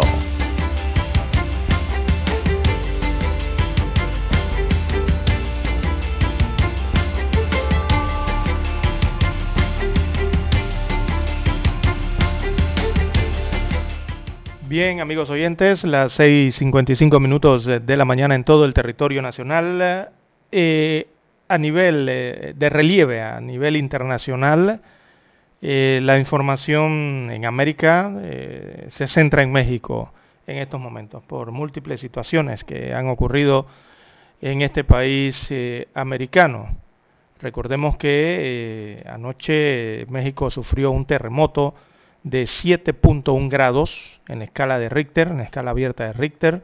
Hasta el momento se ha reportado un fallecido por este terremoto eh, de esta magnitud. Eh, se han registrado al menos 73 réplicas de este sismo. Entre las réplicas más grandes hay una de 5.2 grados. Eh, de este movimiento telúrico que se ha registrado en el centro y sur de México, específicamente el punto central del terremoto ha sido en eh, el estado de Guerrero. Eh, eh, para ubicarlos rápidamente a los amigos oyentes, en Guerrero, Guerrero está al suroeste ¿no? de México, está en el área Pacífico, es bañada por el Océano Pacífico. Y para ubicarlos más rápido, Acapulco, apenas uno habla de Acapulco, está hablando de Guerrero. Allí es donde se ha registrado en este estado entonces este epicentro. un poste de luz en, medio del movimiento telúrico, eh, un poste de luz cayó encima de una persona y esta persona falleció. Es la primera que se ha reportado producto de este movimiento de 7.1 grados en el suroeste eh, mexicano. Se están recibiendo, recabando mayor información. Entonces, eh, para darla a reportar por parte inicialmente de las autoridades mexicanas, eh, pero hasta el momento confirman una persona eh, fallecida. El epicentro, 11 kilómetros al suroeste de Acapulco, en el sureño estado de Guerrero, según indica, según marca en el mapa el Servicio Sismológico Nacional eh, de México. las réplicas se elevan a 73 y bueno, ocurre este sismo en una fecha, recordemos, un 7 de septiembre eh, en el 2017 también se registró otro terremoto de 8.2 grados en el Golfo de Tehuantepec y eh, en el área esta donde está Chiapas, está Oaxaca, allí eh, para esta misma fecha, pero en el año 2017 fallecieron 98 personas, ¿verdad? En, en esta área donde se encuentra Tabasco, se encuentra Oaxaca y Chiapas, hace tres años atrás, una misma fecha como hoy, entonces precisamente se registra otro movimiento telúrico, eh, en el 7, ¿no? Este movimiento fue anoche tarde, eh, en México. Bueno, en México ha ocurrido esto, en México también de allá viene otra lamentable información. Oiga, un, un hospital se inundó en México. Eh, este hospital. Y tras la inundación, 17 pacientes murieron, lastimosamente, en Tula. Esto es en el centro del estado de Hidalgo, luego de que se inundara el hospital del Instituto Mexicano del Seguro Social allí, tras las fuertes lluvias registradas en la zona, según informaron las autoridades. Eh, lamentablemente el río Tula se desbordó en esa localidad, dejó inundaciones que superaron eh, algunas las dos metros de altura, eh, según las mediciones de los mexicanos. Lastimosamente, al momento del suceso había 104 trabajadores y 56 pacientes hospitalizados por diferentes causas en ese hospital, varios de ellos, cerca de la mitad, estaban siendo atendidos por el tema del COVID-19. Lamentablemente la cifra de pacientes que han muerto tras la inundación de ese hospital ya se eleva a 17 allí en este estado de Hidalgo, en México. Lamentable la noticia también. Pero también México es noticia eh, en otro sentido, y es que ayer la Corte Suprema de México declaró inconstitucional la penalización del aborto. Así que el aborto en México, allí la Corte Suprema despenaliza esta irrupción voluntaria. Eh, tras eh, esta decisión judicial, que es una decisión judicial histórica para este país. Eh, realmente esto significa que México ha votado a favor de la despenalización del aborto en el país azteca. Así que con este criterio unánime, a partir de ahora se podrá, sin violar el criterio de la Corte y la Constitución mexicana, procesar, eh, no se podrá procesar a mujeres alguna que aborte en los supuestos que haya considerado válido este tribunal, según el presidente de la Corte Suprema de México, Arturo Saldívar. Así que eso fue votado ayer eh, y México declaró inconstitucional castigar el aborto en una votación unánime que abre la puerta a las mujeres, a que las mujeres en todo el país puedan acceder a este procedimiento allá en México. Hacemos la pausa porque ya tenemos la conexión satélite desde Washington con la voz de los Estados Unidos de América. Adelante, Daniel. Esta es la hora. 7 AM. 7 horas. Omega Estéreo 40 años con usted en todo momento. El satélite indica que es momento de nuestra conexión. Desde Washington vía satélite y para Omega Estéreo de Panamá, buenos días América. Buenos días América, vía satélite desde Washington.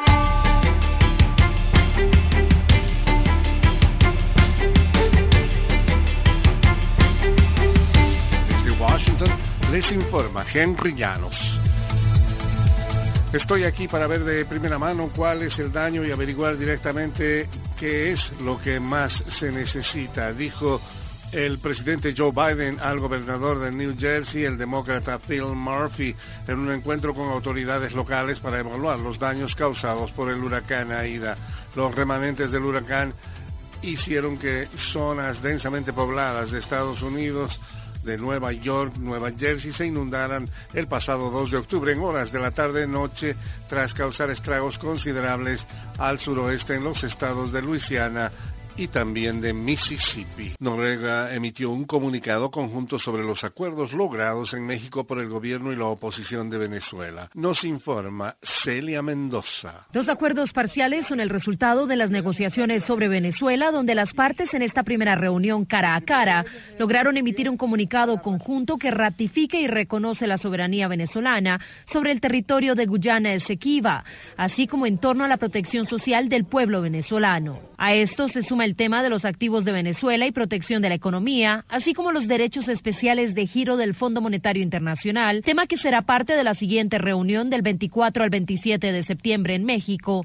Celia Mendoza, Voz de América, Ciudad de México. Entre tanto, en Venezuela se consideran las situaciones de los presos políticos. Desde Caracas nos informa Carolina Alcalde. Abogados del periodista y activista político Roland Carreño acudieron a tribunales para exigir su libertad inmediata, tras haber sido trasladado de emergencia el lunes por la noche a una clínica de Caracas, donde le diagnosticaron COVID-19 y neumonía bilateral. Ana Leonora Costa, una de las abogadas de Carreño, reiteró esto no, la situación que están viviendo hoy los presos políticos, la solicitud que hemos hecho de que sean liberados Roland Carreño y todos los presos políticos que hay en Venezuela. No hay una atención médica adecuada. Carolina, alcalde Voz de América, Caracas. Un fuerte sismo sacudió la noche del martes el sur y centro de México, incluida la capital del país, con un saldo preliminar de al menos una persona fallecida, aunque sin reportes de daños mayores, salvo la caída de bardas y piedras y diversas escenas de pánico. El sismo fue de magnitud 7 y tuvo su epicentro cerca del puerto de Acapulco, en el estado de Guerrero.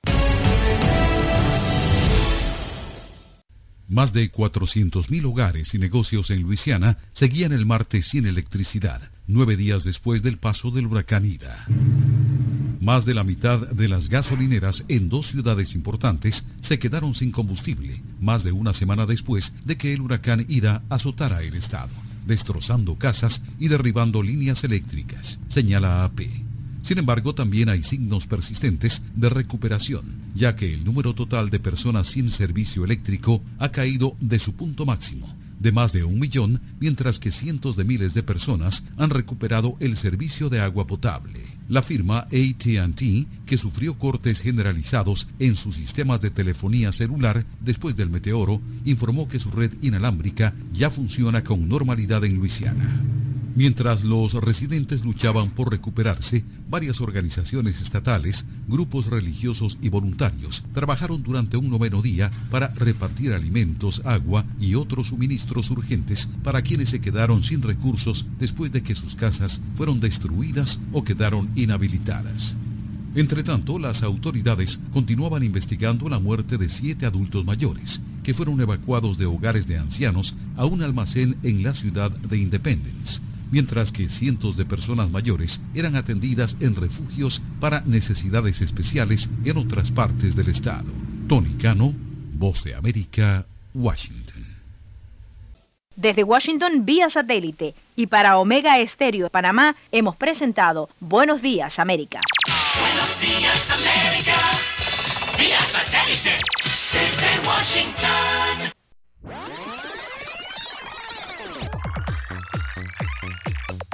Omega Stereo tiene una nueva app. Descárgala en Play Store y App Store totalmente gratis. Escucha Omega Stereo las 24 horas donde estés con nuestra aplicación 100% renovada. Somos Omega Stereo. 40 años siendo la cadena nacional en FM Stereo, pionera en Panamá.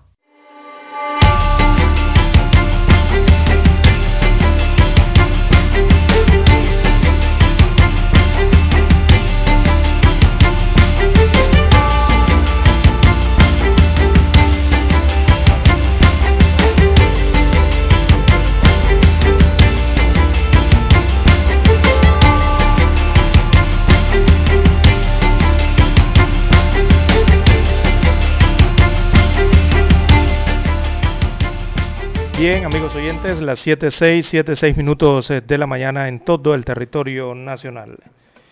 Bueno, un grupo de taxistas o miembros del servicio de transporte selectivo eh, anuncian paro de labores y anuncian protestas. Así que estas serán para exigir que se mantenga la medida de circulación de par y non. Un grupo de taxistas anunció para hoy un paro de labores a nivel nacional. La medida anunciada eh, inicia desde las 6 de la mañana y cerrarán puntos en Arraiján, también en la provincia de Herrera, en la provincia de Panamá, también se anunció para la provincia de Colón, la de Coclé, el sector eh, del distrito de Chame también en Panamá Oeste estaría incluido en, esta, este anunciado paro y las protestas exigiendo que se mantenga la medida de circulación del non y el par, o el par y el non. O sea, los, las matrículas de taxis o servicios selectivos que terminan en par eh, circulan ciertos días de la semana y las que terminan en impar circulan los otros días de la semana. Eh, según los taxistas, el par y non es un paliativo hasta que se restablezca la economía del país que está golpeada por la pandemia. Aparte, los conductores también protestan por el constante alza de los combustibles y piden la eliminación de las plataformas electrónicas a quienes catalogan de competencia desleal. Sin embargo, Gilberto Atencio, eh, Gilberto Atencio es dirigente del transporte selectivo. Este dirigente afirma que el paro es promovido por un pequeño grupo que quiere regresar al par y al non, pero la mayoría desean trabajar todos los días, aunque el gobierno debe buscar soluciones, según señala este dirigente del transporte selectivo. Y bueno, son ciertas piqueras, la verdad es las que están promoviendo esto del regreso del, del, non, del par y el non, sobre todo en la provincia de Panamá Oeste se ha hecho extensivo esto hacia algunas provincias del interior de la República y evidentemente esto puede meter en líos eh, el día de hoy, ¿no? Eh, al, al, normal desempeño del día de hoy, ya que los taxistas parece, o por lo menos estos grupos parecen estar pintados de guerra por el tema de los pares y los nones. Eh, y anuncian entonces estos cierres en Herrera, también en la provincia de Panamá, en algunos distritos de la provincia de Panamá Oeste, en Coclé, también en Colón, y dicen que van a mantener entonces la presión desde las 6 de la mañana de hoy. Se estarían registrando esos, eh, e, esas protestas, que lamentablemente, no regularmente cuando los taxistas hacen protestas, afectan el flujo vehicular. ¿Cómo lo afectan? Uno, con cierre de calles, ya se ha evidenciado, obstaculizan el flujo o las vías las obstaculizan con sus unidades, o dos, la otra forma de también generar una especie de congestionamiento, que es hacer una caravana. Esas caravanas van a, una velocidad de conducción muy baja y evidentemente eso genera un congestionamiento vehicular enorme en algunos puntos, sobre todo eh, si se dan en las principales arterias de la ciudad capital o de las cabeceras de provincias. Así que estar pendientes la mañana de hoy respecto a esta situación que se verificará, se verificará o ya se verifica desde las 6 de la mañana eh, con algunas piqueras y algunos miembros del transporte selectivo. Bueno, los taxistas aducen que eh, eh, recorren dos horas y hacen, si acaso, dos o tres carreras, como le llamamos aquí en Panamá, ¿no? y por eso algunos prefieren entonces que regrese la medida del par y del non. Bien, las 7.10, 7.10 minutos de la mañana en todo el territorio nacional. También hay otro tema interesante y es que ha llegado un anteproyecto de ley a la agenda legislativa que es como una disrupción. Es un, anteproyecto de ley disruptivo, ¿verdad? Y que tiene que ver con la propuesta planteada eh, para la creación de un régimen de criptomonedas en Panamá.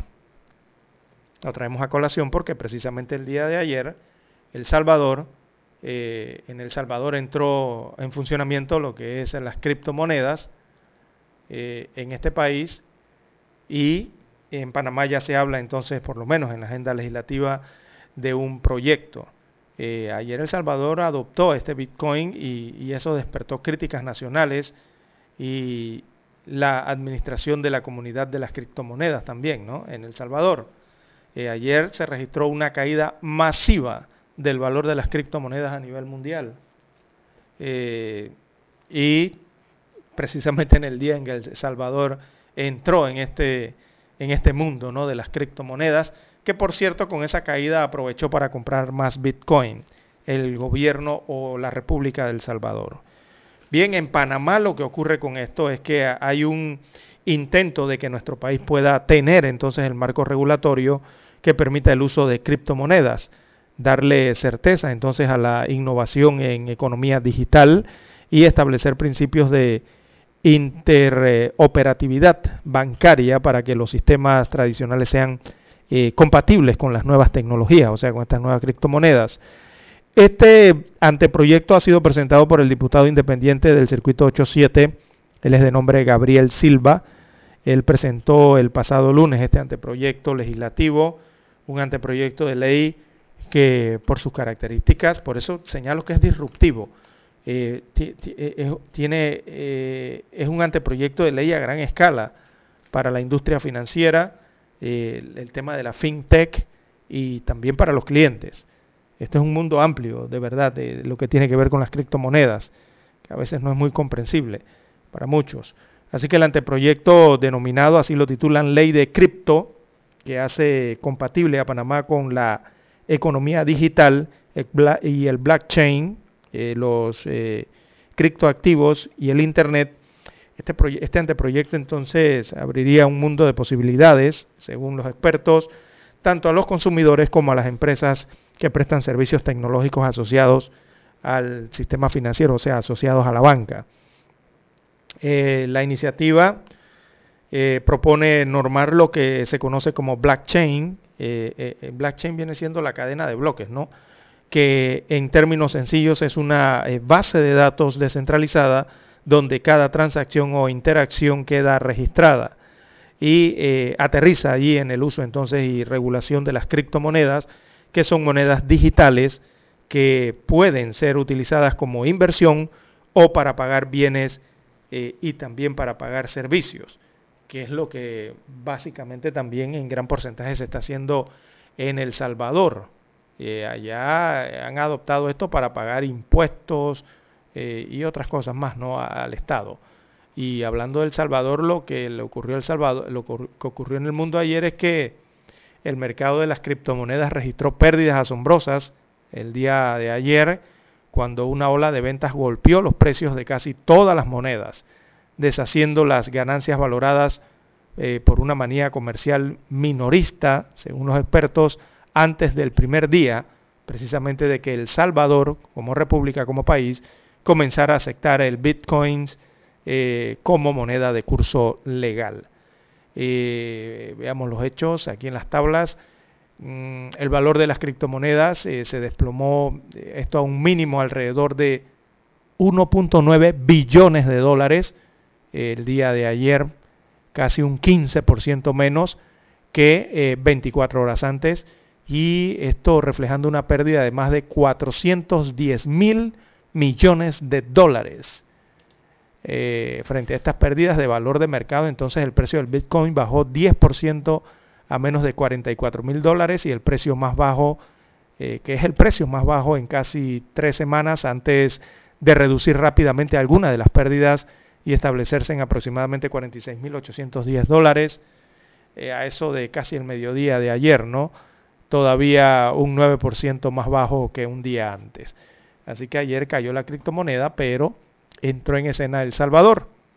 Ese sentimiento comenzó a recibir un golpe el martes temprano cuando la billetera de El Salvador entonces experimentó dificultades técnicas pocas horas después de su debut, lo que obligó al presidente Nayib Bukele a anunciar que se desconectaría temporalmente. Luego, eh, al aumento del volumen de operaciones, eh, alimentó algo de, especulación sobre las instituciones que vendrían, eh, que vendían grandes participaciones e incluso provocó breves interrupciones y retrasos, esto sería comerciales, en muchos de los intercambios de criptomonedas más grandes del mundo. Así que son antecedentes claves a lo que ocurre con la inauguración, la llegada de la criptomoneda a El Salvador. Eh, se sigue dando la evolución entonces del dinero eh, de criptomonedas en los análisis que se hacen eh, de cómo va moviéndose.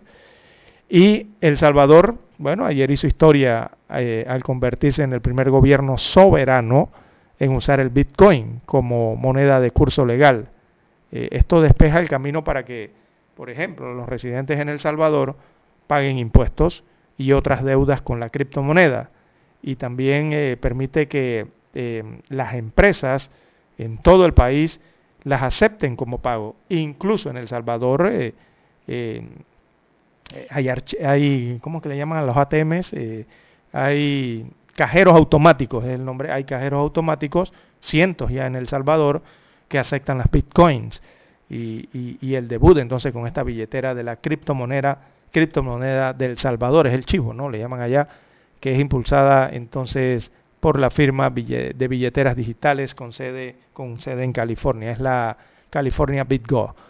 Así que bueno, El Salvador se estrena en estas lides eh, con la criptomoneda. Eh, logró comprar varias criptomonedas, por cierto. Eh, creo que compró hasta 150 eh, el país aprovechó esa caída de los precios para comprar esos 150 bitcoins adicionales, lo que elevó sus tenencias a 550 monedas en total, eh, por un valor de alrededor de 25 millones de dólares. Es lo que genera eso, ¿no? Eh, acá en Panamá entonces se, se, presenta este anteproyecto de ley la pasada semana, también para tratar el mismo tema de lo que ya eh, en, el, Salvador hoy día es una realidad.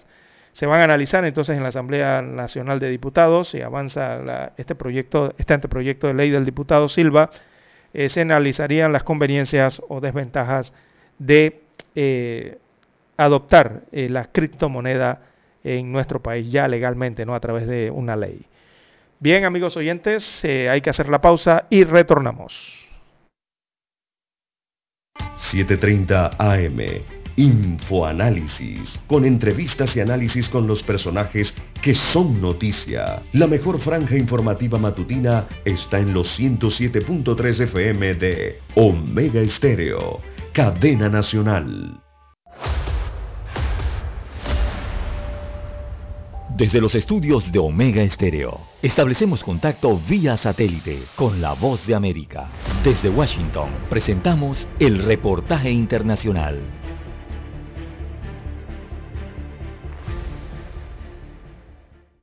En Estados Unidos, más de 40 millones de personas han dado positivo al COVID-19, según registran los datos de la Universidad Johns Hopkins. Con el regreso a clases, las infecciones en los niños se incrementaron, al igual que la ocupación de varios hospitales alrededor del país. En Florida, agosto terminó siendo el mes más letal desde el inicio de la pandemia. 1.300 personas fallecieron a causa del coronavirus. Lo que estamos viendo acá es una representación de la realidad, es decir, que nuestros pacientes en los cuidados intensivos y en las unidades intermedias son pacientes no vacunados. Los Centros para el Control y la Prevención de Enfermedades señalan que el 53% del país ha optado por recibir la inyección. Para el doctor David de la Cerda, director de la Unidad de Cuidados Intensivos del Hospital Jackson Memorial en Miami, el miedo a la vacuna comienza a disminuir. La gente antes pensaba que no servían y ahora hay una prueba. Yo creo que vamos a ver un incremento en vacunación. Los estados con el mayor número de personas vacunadas son Vermont, Connecticut y Massachusetts. En los últimos tres lugares están Wyoming, Alabama y Mississippi. A la fecha, según los datos de los CDC, más de 649 mil personas han perdido la vida a causa del COVID-19. La Administración de Drogas y Alimentos de Estados Unidos, la FDA, se reunirá el próximo 17 de septiembre para definir la estrategia respecto a la tercera dosis de la vacunación para combatir el COVID-19, que podría empezar a suministrarse a partir del 20 de este mes. Alonso Castillo, Voz de América, Miami. Escucharon vía satélite desde Washington el reportaje internacional. Para anunciarse en Omega Estéreo, marque el 269-2237. Con mucho gusto le brindaremos una atención profesional y personalizada. Su publicidad en Omega Estéreo. La escucharán de costa a costa y frontera a frontera. Contáctenos 269-2237. Gracias. Omega Stereo tiene una nueva app. Descárgala en Play Store y App Store totalmente gratis. Escucha Omega Stereo las 24 horas donde estés con nuestra aplicación totalmente nueva. Omega Stereo, 40 años innovando.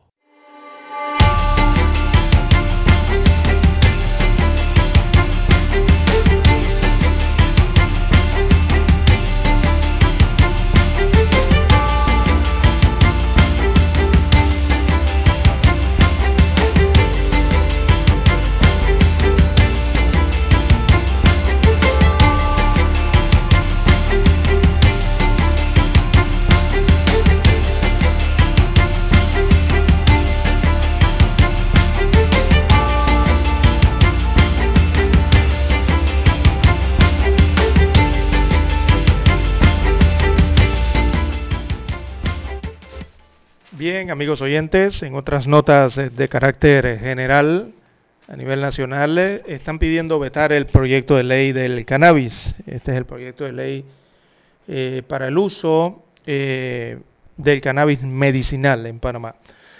Esto lo está pidiendo la diputada de Mayín Correa.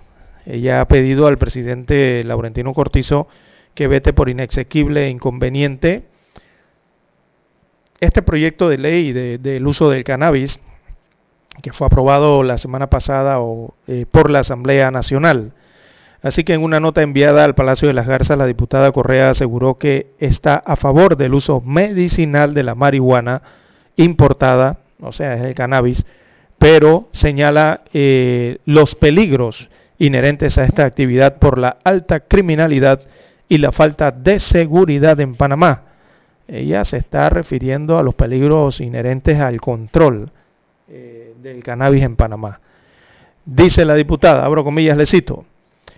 La diputada Correa dice, estoy a favor de la utilización del cannabis con fines medicinales, dado que se ha demostrado científicamente sus bondades terapéuticas, pero hay aspectos de esta ley que me parecen inconvenientes y peligrosos, razón por la cual eh, mi intención era votar en contra de la misma, pero no se me permitió según dijo la diputada eh, que intentaba conectarse vía sesión digital, o sea, vía Zoom, eh, el momento en que la comisión procedía a la votación de este proyecto de ley del cannabis medicinal.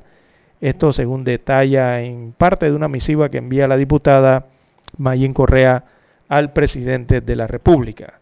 Ella se refiere más bien al tema del control eh, que establece el proyecto de ley del cannabis, eh, que sería una realidad, ¿no? Si se aprueba por parte del órgano ejecutivo.